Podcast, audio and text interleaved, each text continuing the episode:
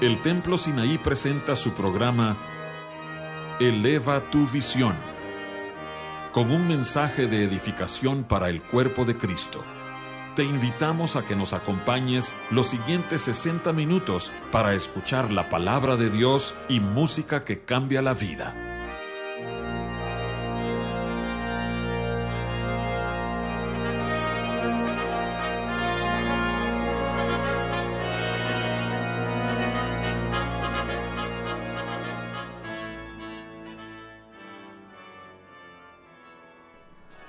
Noches, hermano. Hermanos que nos escuchan, audiencia. Quisiéramos comenzar con el tema de hoy, compartiendo una breve historia de algo de algo que nos aconteció en una ocasión que veníamos en un viaje hacia Monterrey.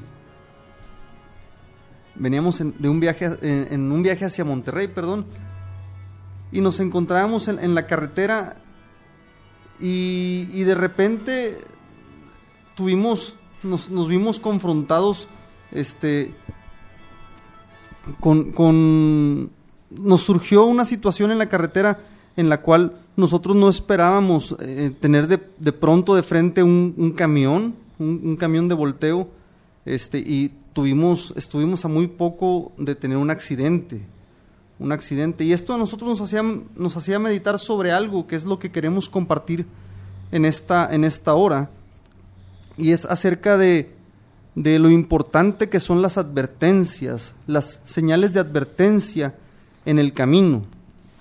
Como sabemos, nosotros estamos en medio de una caminata cristiana, estamos en un viaje hacia, hacia lo que el Señor tiene para nosotros, que es el reposo, y estamos en medio de una caminata. Buenas noches, estimados oyentes, están ustedes escuchando al pastor Gabriel Beltrán, que está aquí con nosotros, con su esposa, la hermana Elizabeth, y yo soy su anfitrión, su servidor José Ordóñez. Los hermanos Beltrán son regios, pero sirven al Señor como misioneros en Sazamulco, Guerrero. Y por eso es que ellos tienen experiencias que comentarnos acerca de lo que el Señor está haciendo con sus vidas ahí en Sazamulco. Gabriel, Elizabeth, bienvenidos aquí con nosotros a esta su casa. Gracias, hermano José. Es un gozo para nosotros estar con, con ustedes aquí. Muchas gracias, hermanos. Eh, nos da mucho gusto estar aquí con ustedes y con el permiso de ustedes les mandamos saludos a todos los hermanos y todas las personas que nos escuchan. Y creo que tal vez nos estén escuchando por allá por Chile. Un saludo para todos los hermanos. Ah, bueno, qué excelente. Eh, eh, los pastores allá en La Serena, Chile. Sí, posiblemente. Bueno, para los que no saben, porque aquí en México no, muchas veces esos nombres son muy raros, La Serena es una ciudad formal muy grande allá en Chile y está el hermano Juan José Alburés y la hermana Juanita Alburés, ¿verdad? Sí, ahí están. Que dicho sea de paso, con cuña, cuñada y, y todo con los hermanos Beltrán. Saludos hasta allá también. Pero eh, a cada pastor que viene aquí con nosotros le pregunto acerca del concurso bíblico. Ustedes, como están en Sazamulco Guerrero, participan en la ciudad de, la, eh, eh, de México, en la región central de México. ¿Cómo les fue en el encuentro reciente que hubo del concurso bíblico? Pues gracias a Dios, hermano. Bueno, aparte de todo lo que es la bendición del concurso bíblico, porque en realidad es una bendición muy grande de Dios, el permitirnos estar en, esto tan precioso. Nos fue bien el equipo, uno de, los, de nuestros equipos, el equipo de menores, la categoría de menores, obtuvo el, segundo lugar como equipo y uno de sus concursantes obtuvo el primer lugar individual en la categoría de menores.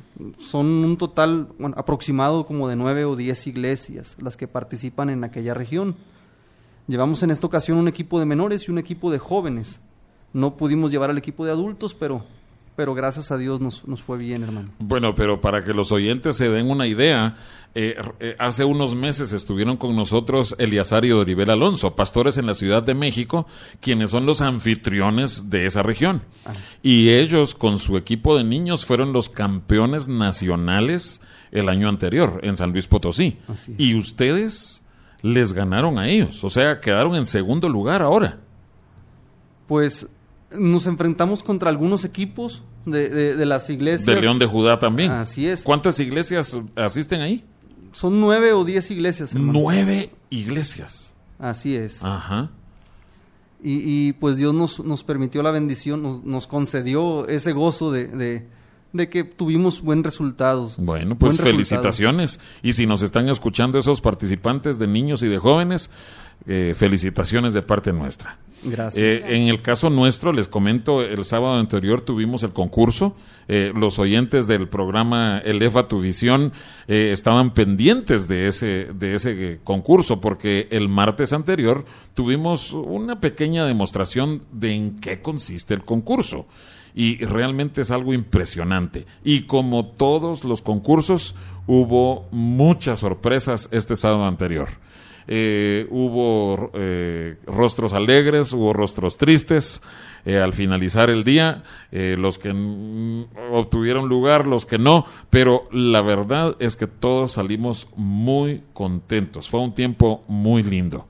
Pero, eh, Gabriel, estabas comentando al principio una experiencia que tú tuviste en cuanto al camino un peligro que enfrentaste que tú no sabías que ese te venía. Exactamente, ¿qué puso Dios en tu corazón para que compartieras con nosotros? Sí, hermano, mire, eh, lo que Dios puso en nuestro corazón es hablar de algo muy sencillo, pero que atender a esto, a esto que queremos escuchar, es, es algo que va a dar salvación o seguridad a nuestras vidas. Como sabemos, estamos en una caminata. Estamos en una caminata y queremos ver la importancia de atender a las advertencias que encontramos en el camino. Y, les platicaba, comencé platicándoles sobre, en una ocasión veníamos en un viaje de, de, del lugar en el cual nosotros, nosotros estamos pastoreando hacia acá, hacia Monterrey. ¿Son cuántas horas de viaje? De 14 a 16 horas de viaje. Y de peligros, realmente. Así es. Y en realidad no teníamos, en ese punto no teníamos aún mucho, mucho tramo del, del viaje avanzado. Sin embargo, en un momento dado, eh, nos vimos enfrentados en, en un peligro, en un peligro.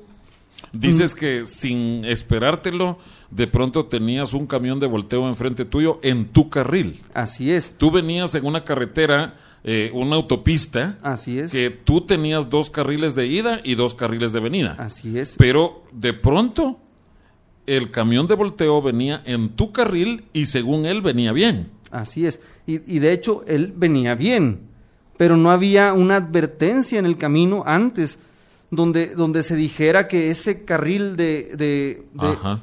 o ese camino de, de dos carriles de ida se iba a convertir en un camino de dos vías. Ajá. Dios nos guardó, pero esto a nosotros nos dejó meditando en la importancia que tienen las advertencias que hay en el camino. Hemos tenido la oportunidad de volver a pasar por ahí otras veces y no hay una advertencia y lo hemos corroborado, lo hemos lo hemos confirmado, no hay una advertencia que diga que ese camino se convierte en un camino de dos vías. Sí, pero Dios es diferente a eso. Amén. Dios sí nos pone advertencias en nuestra caminata Así es, cristiana. y es de lo que queremos hablar en esta Adelante, hora. hermano, adelante. De la Creo que es un tema- importancia- sí, de la eh. importancia que son las advertencias en el camino. Porque por lo general, a una persona que viaja le es muy importante el, el tener las advertencias. Imaginemos que no hay advertencias en el camino. Lo más seguro es que muchos viajeros no iban a llegar a su destino. Pero nuestro Dios tan grande en amor y misericordia nos ha provisto de, señales para, indicarnos el camino seguro que para llevarnos a la meta que Él tiene para nosotros. Fíjate que eh, ahora que lo mencionas, solo quería, eh, yo estaba recordando, en aviación existen muchas reglas y muchas leyes que gobiernan, que rigen la aviación.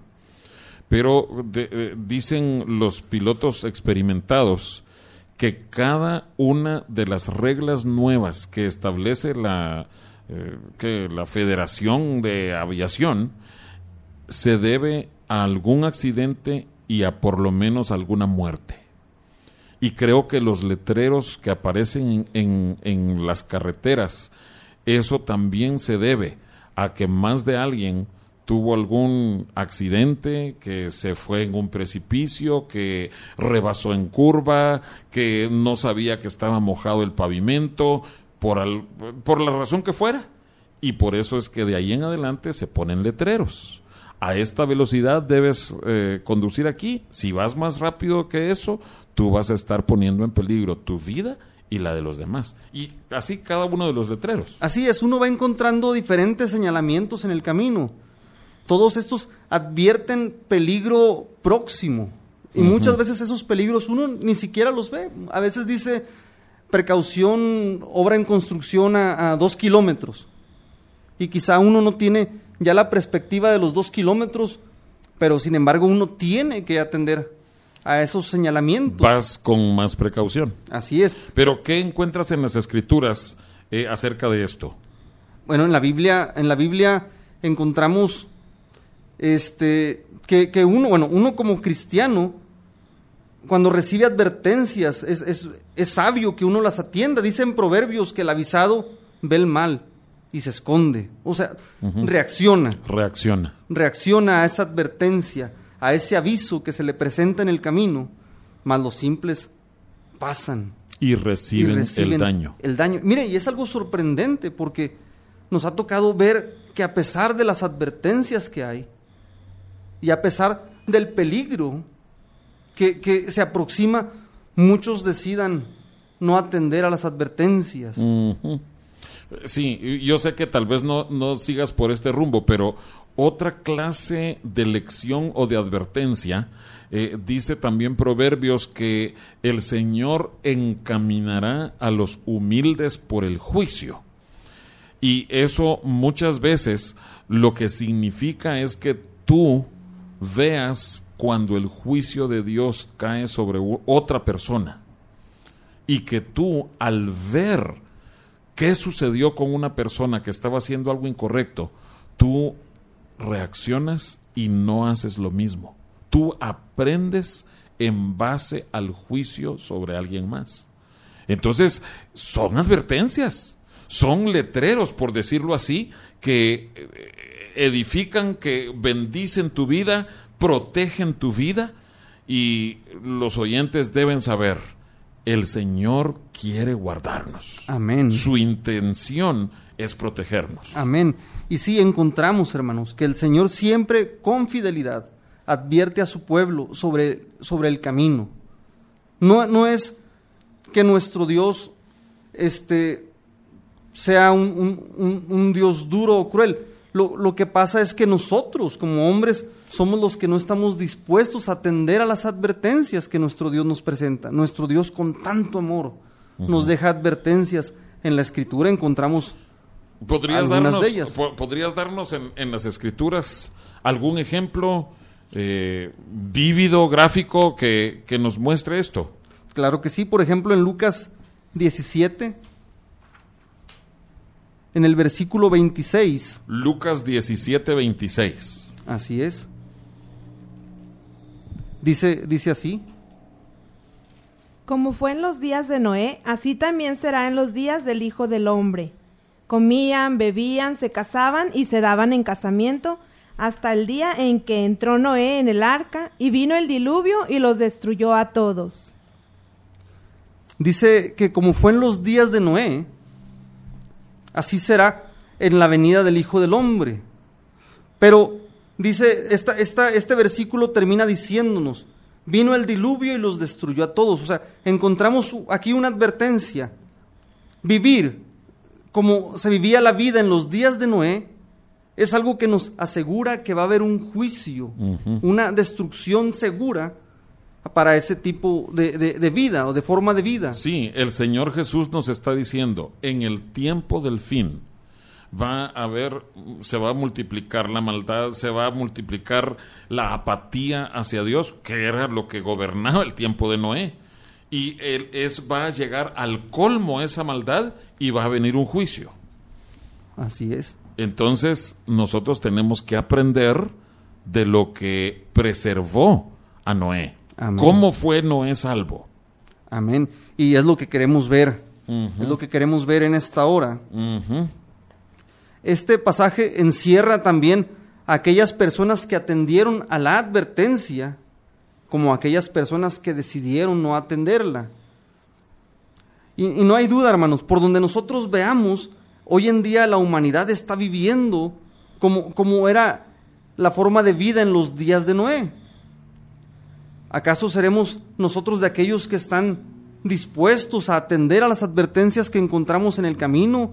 ¿O seremos de aquellos que están dispuestos, a pesar de perder su vida eternamente, pasar por alto la advertencia? ¿Cómo podemos hacer para que nuestra vida no enfrente ese juicio, no enfrente ese, esa destrucción que, que está seguro para, para esta forma de vida, como en los días de Noé? ¿Cómo nosotros podemos guardar también a nuestra familia? Es lo que queremos ver. O, o sea, eh, lo que estás diciendo es que debemos aprender en base a qué fue lo que guardó a Noé. Amén. Noé. O sea, que él sirva como ejemplo para nosotros, Amén. Así para es. guardar su vida, la de su esposa y la de sus hijos. Así es. Dice Pedro que en esa arca se salvaron ocho personas Así es. y todas ellas atendieron a lo que vamos a ver esta noche. Así es. Y hay un versículo que cuando yo estaba meditando en esto, fue, fue un versículo que llamó mi atención y lo encontramos en Hebreos 11, versículo 7. Sí, dice, por la fe Noé, cuando fue advertido por Dios acerca de cosas que aún no se veían, con temor preparó el arca en que su casa se salvase. Y por esa fe condenó al mundo y fue hecho heredero de la justicia que viene por la fe. Amén. Dice que Noé fue advertido acerca de cosas que aún no se venían, no se veían, perdón. Sin embargo, él, él tuvo fe y creyó y actuó. Y, y- y Dios nos ha dado advertencias para nuestros días de cosas que gente dice, no, si no está pasando nada, no Así. va a venir nada. Es que eso choca con, con nuestro entendimiento terrenal. Nosotros, nuestra forma de razonar es, nosotros necesitamos ver con nos- nuestros ojos naturales para creer. Hmm. Pero vamos a ver que, que no funciona así en, en lo espiritual, en Es nuestra necesario caminata. tener la fe en el que habla. Amén. Así es. Y en este caso es Dios el que nos advierte. Creer que lo que Él nos dice es para nuestro bien. Nosotros debemos de creer que tenemos un Dios grande en amor y grande en misericordia y que Él quiere lo mejor para nosotros. Sí, entonces, eh, eh, recapitulando, vamos a irnos a, a un descanso en un momento. Nuestra época es idéntica, muy similar a la época de Noé. Eh, hay depravación, hay perdición a donde uno voltee a ver. Pero segundo, también hay advertencias de parte de Dios de cosas que nosotros todavía no vemos. Pero Noé fue considerado un hombre de fe porque él creyó cuando fue advertido de cosas que no se veían. Así es. Y nosotros tenemos que hacer algo similar. Para escuchar anteriores programas de Eleva tu Visión, puedes buscarnos en el sitio de internet www.elevatuvision.com o búscanos en YouTube en el canal Eleva tu Visión.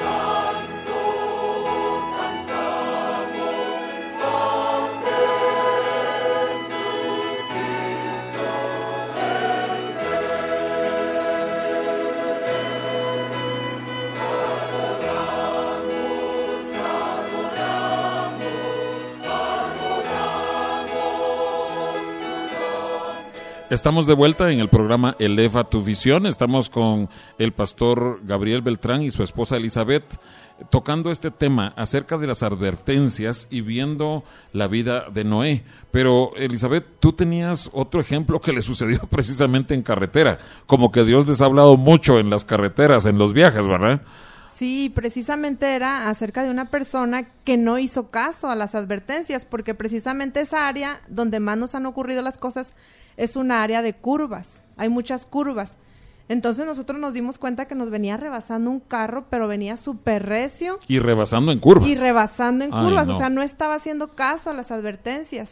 y pues nosotros lo que hicimos fue orillarnos para que él pasara, pero lo triste fue que minutos más adelante ese mismo coche estaba volteado, por no haber hecho mm. caso a, las advertencias que ya estaban ahí. Pero fíjate, eh, eh, cuán aplicable a lo que estamos viendo ahorita, porque él no podía ver más adelante. por, eso es que te dicen que no rebases en curva, porque no ves y Noé fue advertido acerca de cosas que no se veían. Exactamente. Pero igual nosotros, nosotros no sabemos exactamente cómo se va a dar eh, eh, la venida del Hijo del Hombre, eh, el juicio sobre el pecado, sobre las naciones. ¿Cómo vaya a ser exactamente? No lo sabemos, pero tenemos que creer que viene. Amén. Entonces, Gabriel, ¿qué aprendemos de Noé?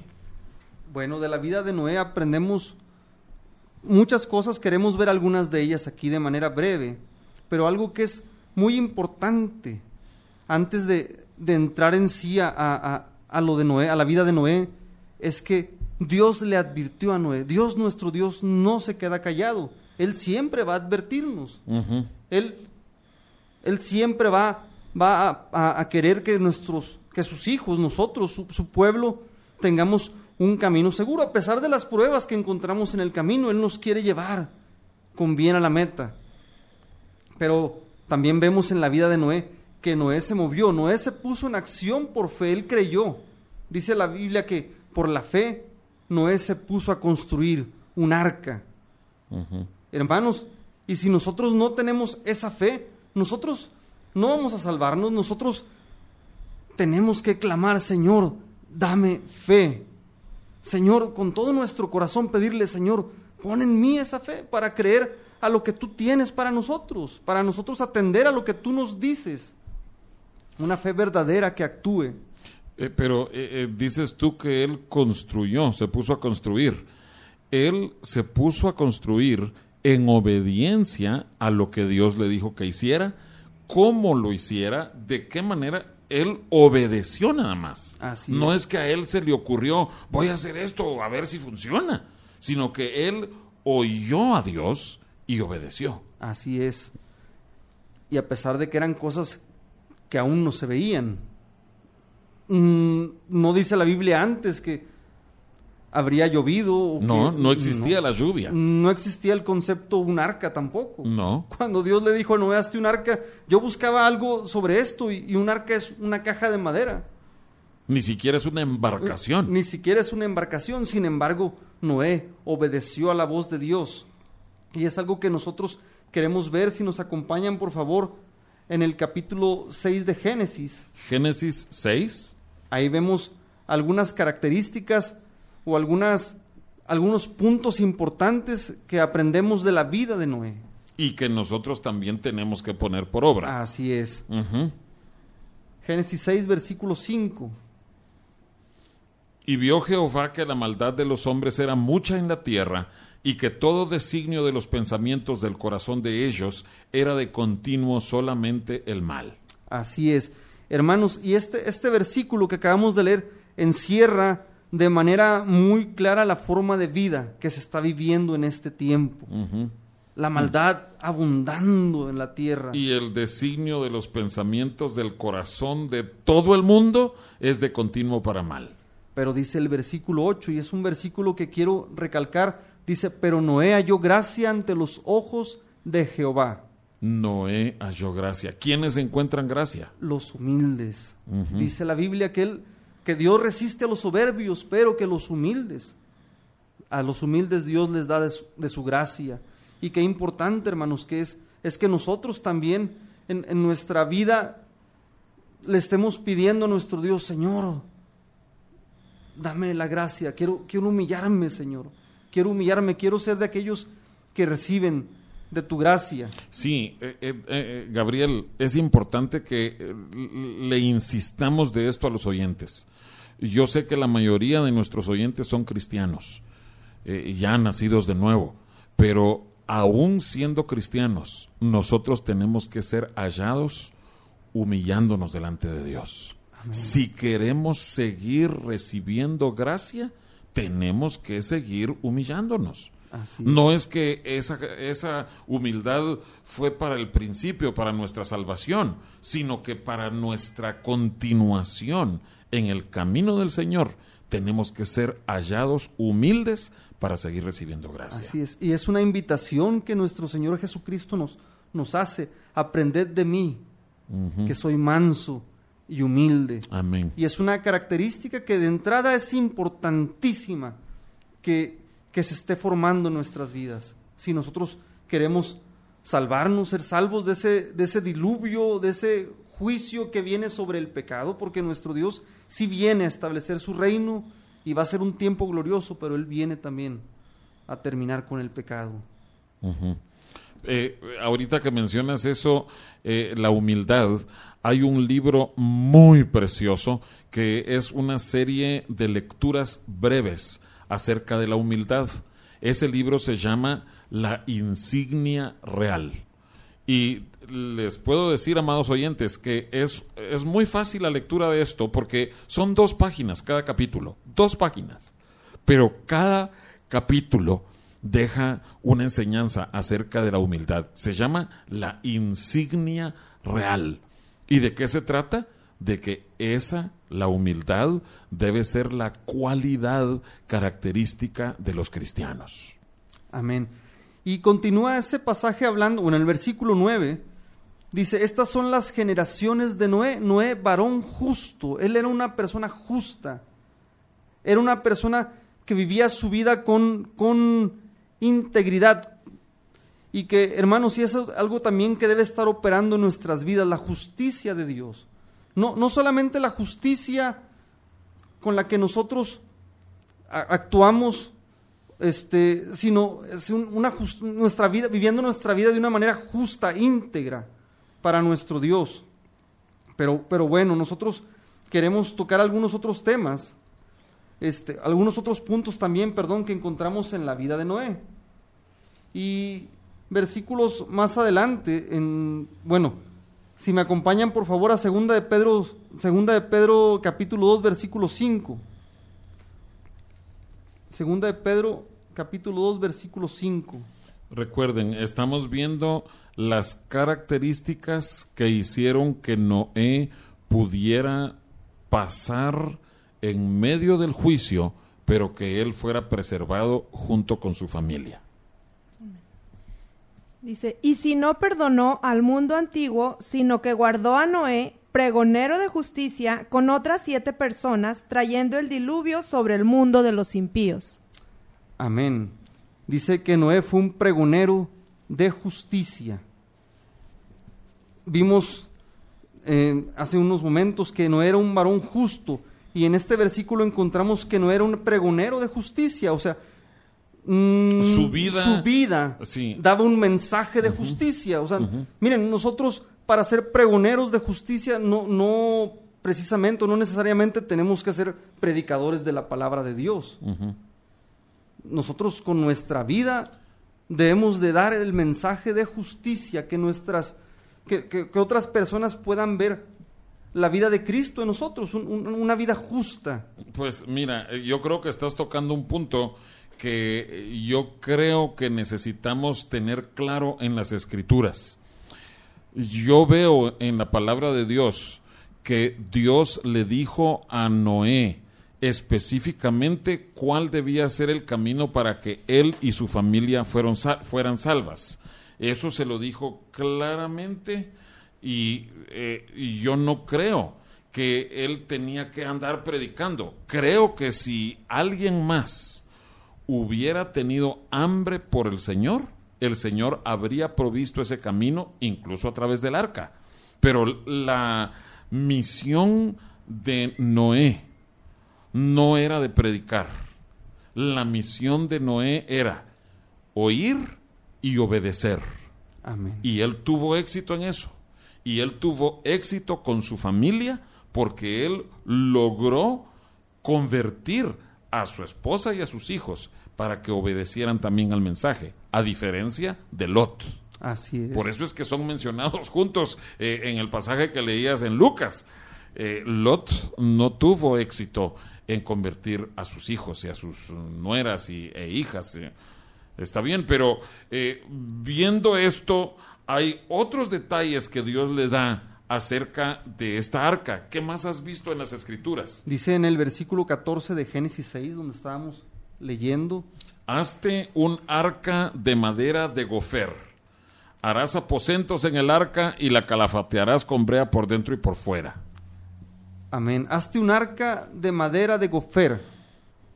Qué importante, hermanos, es que nosotros también como Noé estemos, estemos atendiendo la voz de Dios y preparando esa arca que también a nosotros como, como hijos de Dios se nos pide que estemos, que estemos construyendo en este tiempo. ¿De qué nos habla esa arca? O sea, ¿cómo podemos nosotros aplicar esto a nuestras vidas en lo espiritual? Bueno, un- el arca, sin lugar a dudas, en ese momento para Noé era el lugar donde su familia iba a encontrar protección, donde iba a encontrarse segura en medio de la tormenta.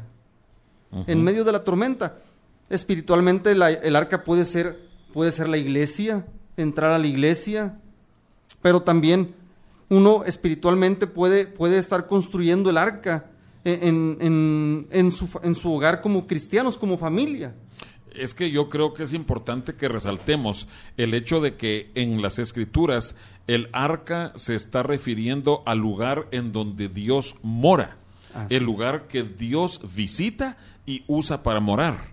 Entonces, era importante que Moisés hiciera las cosas como Dios le pedía para que Dios decidiera. Si obedeció, entonces yo voy a respaldarlo con mi presencia, con mi es. visitación. Pero él tenía que seguir el patrón. Amén. Y Así creo que es. nosotros también tenemos que hacer lo mismo. No podemos eh, construir arca, entre comillas, a nuestra manera o a nuestra usanza. Tenemos que hacerlo a la manera de Dios. Así es. De hecho, dice un pasaje también en Hebreos como se le advirtió a Moisés que hiciera las cosas como se le habían mostrado. Hablando del tabernáculo. Así es. Pero fue una advertencia también. Sí, eh, pe- pero una advertencia, a más vale que lo hagas así. Así Pero es. el tabernáculo era también el lugar de la morada del Señor. Así Entonces, la aplicación que vemos para nuestras vidas y, y lo que tú estás describiendo es que nosotros tenemos que cuidar en preparar un lugar para que Dios nos visite.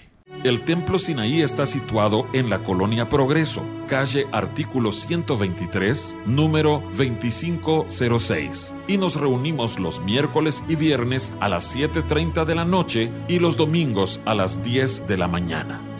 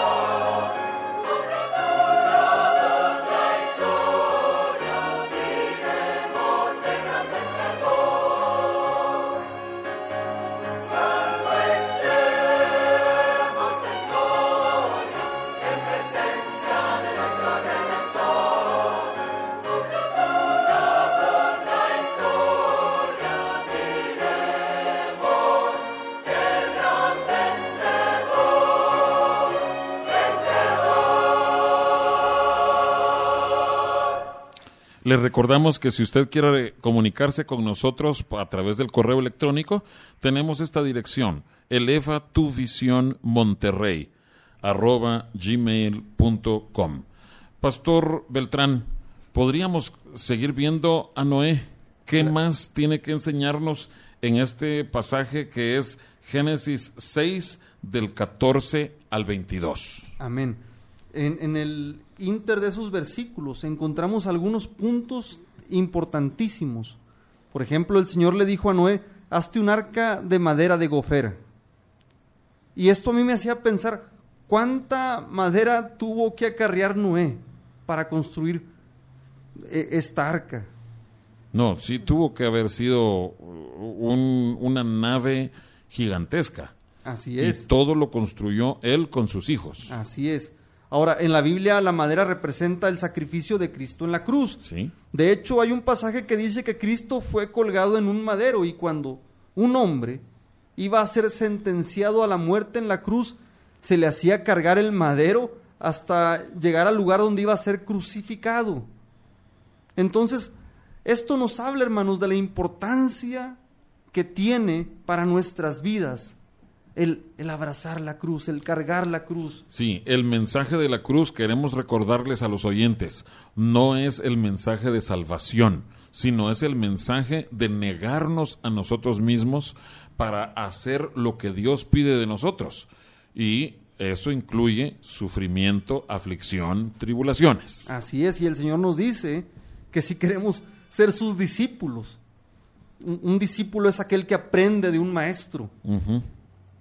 Si quieren ser mis discípulos es necesario que tomen su cruz cada día y que me sigan. Y qué importante, hermanos, es este mensaje de la cruz de Cristo para nuestras vidas.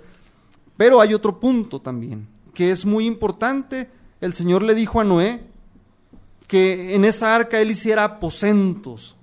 Aposentos son algo así como camarotes o dormitorios. Así es. Ajá. Pero esto traía a mi pensamiento eh, ese lugar en el cual, en la Biblia, en el cual una, una mujer importante le pidió a su marido que hicieran un aposento para que el varón de Dios llegara y pasara la noche. Y qué importante es en nuestras vidas. Era también. una mujer en Sunem. En Sunem, así y es. el varón de Dios era Eliseo. Así es. Y qué importante, qué aplicación tan importante es para nuestras vidas también que nosotros estemos dispuestos a que en nuestra arca nosotros podamos hacer aposentos, ese lugar donde nuestro Dios pueda venir y habitar. Amén. Y qué, qué precioso. Y yo recordaba también nuestro Señor Jesucristo con sus discípulos. Ellos prepararon un aposento para, para, para hacer una cena con, con, con Jesucristo. Con, Sí, el- el- la, las- la última cena, lo que es. llamamos la última cena, pero también en ese aposento fue donde descendió el Espíritu Santo Así- en Pentecostés. Así es, era algo que yo quería mencionar también. Qué importante, hermanos. Y un aposento nos habla de, de, de hacer una morada para nuestro Dios. Amén. Una morada que nosotros podemos edificar a través de alabanza, adoración, oración. Él habita en la alabanza de su pueblo. Dios habita en la alabanza de su pueblo. Y qué importante es que cada día nosotros estemos dispuestos a presentarle, a, a- a edificarle, perdón, a nuestro Dios un aposento. Sí, entonces vamos viendo. eh, madera de gofer habla de la cruz. Así es. Los aposentos hablan acerca de preparar una morada para el Señor. Así ¿Qué, es. qué más? Esto está interesantísimo. Cada, cada uno de estos eh, puntos o, o- o características nos da un mensaje a nosotros. Así es. En Mateo 6:6 dice, mas tú cuando ores, entra en tu aposento y cerrada la puerta ahora tu Padre que está en, lo está en secreto. Y tu Padre que ve en lo secreto te recompensará en público. O sea, eh, la relación con Dios. Así es. Ok, llevamos dos puntos. ¿Qué otro punto hay? Dice, la, calafa- la calafatearás con brea por dentro y por fuera. La calafatearás con brea por dentro y por fuera. Y la ¿Eso brea, de qué nos habla? La brea era algo que se, que se usaba para cubrir toda la madera por dentro y por fuera. ¿Qué, qué- qué hacía? ¿Lo, lo hacía impermeable? Esto era para que no entrara nada que pudiera hacer daño. Nada que pudiera dañar la madera. Y yo quisiera hacer una pregunta. ¿Estás cubriendo tu arca, estás cubriendo tu casa, estás cubriendo la vida de tus hijos. Y a mí me hacía pensar en la sangre de Cristo, que nos cubre, que nos cubre, pero también podemos pensar, y, y, es correcto pensarlo así, en la expiación de nuestro Dios, de nuestro Señor Jesucristo, que nos cubre por dentro y que nos cubre por, por fuera también. no, no solamente una vida exterior, sino una obra interior. Eh, eh, sí, es importante lo que estás haciendo ver. Por fuera, los fariseos son sepulcros blanqueados. Así es. La obra también tiene que ser hecha por dentro, para no ser como los fariseos. Entonces, es importante resaltar, el Señor Jesucristo quiere hacer nuestra obra en el interior y en el exterior, calafateados con brea. Así es. ¿Cuál otro punto? Hay otro punto en el cual el Señor le dijo a Noé que le hiciera una ventana al arca. Eso es en el verso 16. Una ventana harás al arca. Y esta ventana estaba situada en la parte de arriba. Y yo puedo imaginarme los momentos tan difíciles que pasaron Noé y su familia en el arca. Bueno, afuera estaba la tormenta. Afuera estaba la tormenta, sin lugar a dudas. Dentro del arca ellos estaban seguros, pero el arca estaba sacudiéndose. Estaba, estaba siendo movida por la tormenta. Ah, sí. Y también podía imaginarme que dentro del arca el bullicio que ocasionaban, pues, cada, cada, cada animal que fue metido dentro del arca. Pero yo veía esta ventana como algo tan precioso dentro del arca, porque ¿cómo podían solucionarlos? ¿Cómo podían ellos solucionar todo? Pues la respuesta estaba volteando a esa ventana que, que daba a los cielos. Donde entraba la luz de Dios. Así es, poniendo sus ojos en, nuestro, Señor que está en los cielos, en medio de la tormenta. y, hay un canto muy precioso que dice, pon tus ojos en Cristo pon tus ojos en Cristo. Y dice que, lo terrenal se disipará, o sea, iba a ser sin valor a la luz de, nuestro Señor. Conforme vemos el rostro del Señor, entonces ya nuestros problemas se van disipando y ya no son una preocupación para nosotros. Así es. Y qué importante era esta ventana dentro del arca en la cual la familia de Noé y Noé mismo podían voltear, voltear a ver. Oye, hermano, pero qué precioso. Vamos viendo la cruz, vamos viendo preparar un lugar para la presencia de Dios, vamos viendo que tiene que haber una obra por dentro y por fuera y la ventana para poder ver al Señor. Así es. ¿Qué otro punto, hermano? Dice, también el Señor le dijo, pondrás la puerta del arca a su lado. Y esto a mí me hacía pensar en que solamente hay una puerta para entrar. El único camino es Cristo. Él dijo, yo soy la puerta. Él dijo, yo soy la puerta. Eso también está en el verso 16. Así es. Y hay una sola puerta. Así es. Y nadie nadie puede entrar por otro lado. No. Solo los uh, salteadores. Solo los salteadores. Pero el Señor se asegura de que en el arca no haya forma, otra forma de entrada. Solamente a través de Cristo. Amén. Y otro punto importante. El Señor le dijo a Noé que le hiciera un piso bajo, piso segundo y piso tercero. Y bueno, estos tres niveles en la Biblia los encontramos por muchos lugares. La Biblia nos habla de, estas tres etapas. Hijitos, jóvenes, padres, atrio, lugar santo, lugar santísimo. Llamados, escogidos, fieles. Sí, eh, creo que eh, te estás adelantando bastante para, para todo un mensaje que tiene que ver con la esperanza del cristiano. Así que consiste en crecimiento hasta llegar a la medida de la estatura de la plenitud de Cristo. Pero el mensaje que encontramos aquí en el arca, en el arca es que uno entraba por el primer nivel. Exacto. Pero para poder llegar a esa ventana y poder eh, ver los cielos abiertos, ellos podían darse cuenta cuando la tormenta o el diluvio había terminado a través de esa ventana. Entonces es necesario que nosotros vayamos creciendo, avanzando en nuestra vida como, como cristianos, en nuestra vida espiritual. Solo haciendo otra vez eh, un resumen. Eh, la obra de la cruz, los aposentos, la brea, la ventana, la puerta, tres pisos. Ay, hermanos, de veras que cuánto mensaje está encerrado aquí para nuestras vidas. Cuando regresemos, hacemos una recapitulación.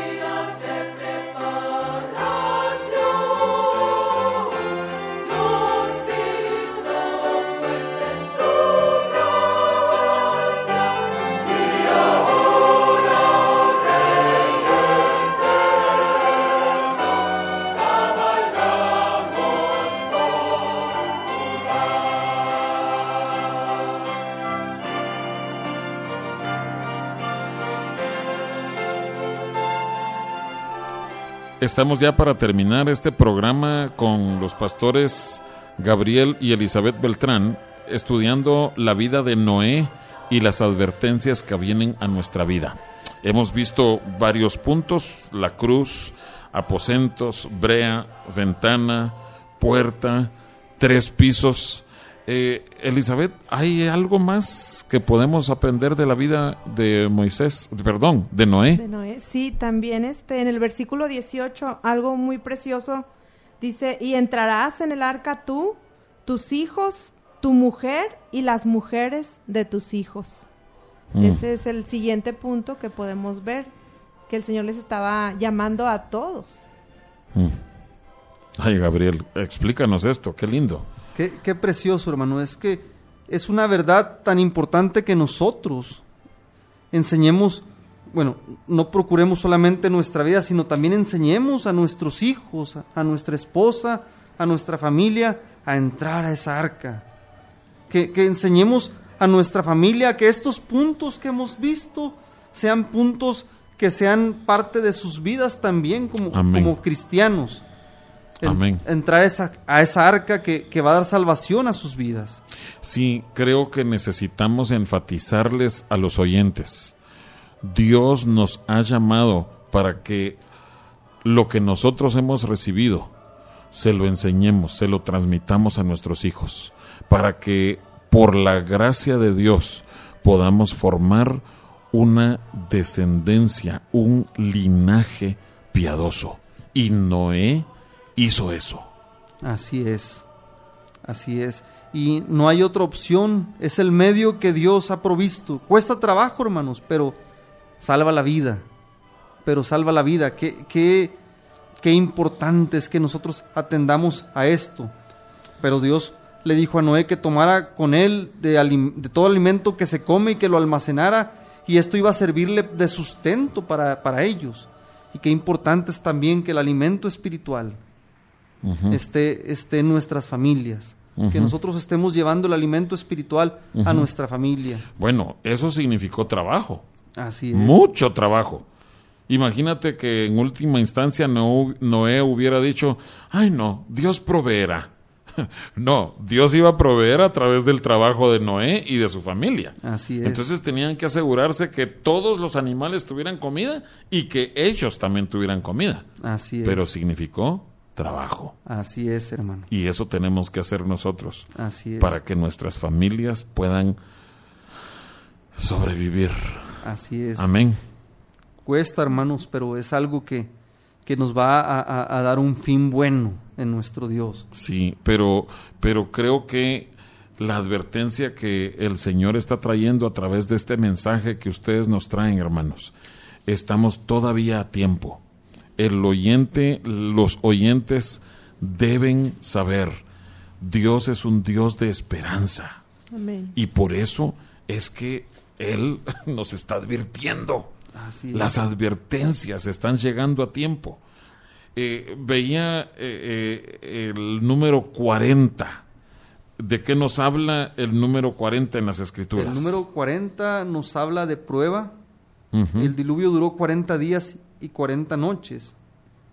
Si recordamos también durante el éxodo el pueblo de Israel caminó 40 años por el desierto. Jesús estuvo 40 días en el desierto siendo probado. Ah. Esto, esto significa, hermanos, que sin duda vendrán pruebas que sacudirán nuestras vidas, pero en el arca Amén. Estamos seguros. En el arca de salvación para nosotros y para nuestras familias. Amén. Hermanos Gabriel y Elizabeth, muchísimas gracias por haber estado dispuestos a venir con nosotros.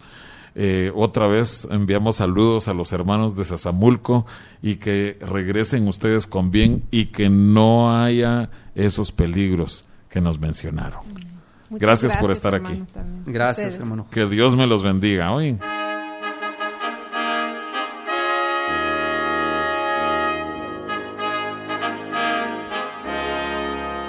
El Templo Sinaí agradece el favor de tu atención. Te invitamos a que nos sintonices la próxima semana a la misma hora por esta misma estación. Nos despedimos con la siguiente petición a Dios. Jehová te bendiga y te guarde. Jehová haga resplandecer su rostro sobre ti y tenga de ti misericordia. Jehová alce sobre ti su rostro y ponga en ti paz.